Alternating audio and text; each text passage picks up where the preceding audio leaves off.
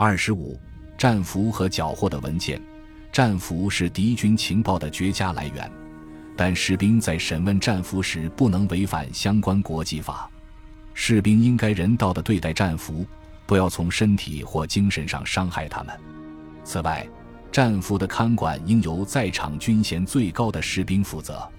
如果转移战俘需要的时间过长，士兵还应为战俘提供食物、水以及必要时的急救措施，但不能给战俘香烟或糖果等物品。优待或虐待战俘都会影响他在审讯时的表现。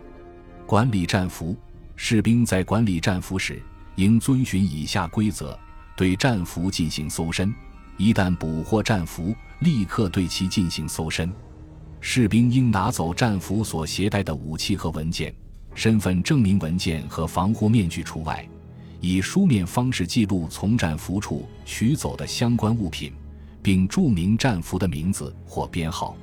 一般情况下，在对战俘进行搜身时，需要两名士兵，一人负责看守，另一人负责搜身。搜身的士兵禁止站在战俘和看守士兵之间。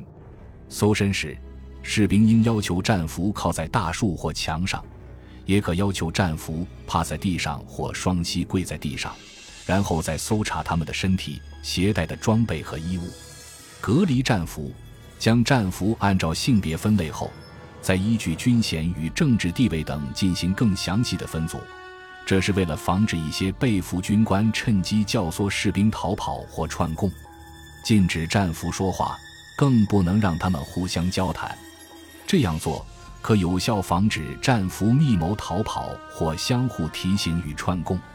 此外，战俘说的话或做的事，士兵都需要向上级汇报。士兵需要督促战俘去战场后方，并把战俘交给自己的上级，以便进行审问。士兵需要保护战俘的安全，且不允许对他们进行虐待。此外，士兵还应该密切注意战俘是否有逃跑的意图，且不能允许战俘到太远的地方去。士兵在押送战俘前，先要给他们系上标签。管理缴获的敌军文件。缴获的敌军文件能够为我军提供很多有价值的情报，这些文件包括官方文件和私人文件。其中，官方文件是指地图、指令、记录与照片等，而私人文件是指信件和日记等。搜身时，看守的士兵与被搜身的战俘之间不能有任何阻挡视线的东西。战俘标签，其需要注明的内容依次为。俘获时间、俘获地点、俘获单位和俘获情况。文件装备标签，其需要注明的内容依次为文件、装备类型、缴获时间、缴获地点、缴获单位、缴获情况以及文件、装备的所有人。如果对缴获的敌军文件处理不当，就会导致信息丢失或失去时效性。因此，士兵一旦缴获敌军文件，就要马上将文件交给上级处理。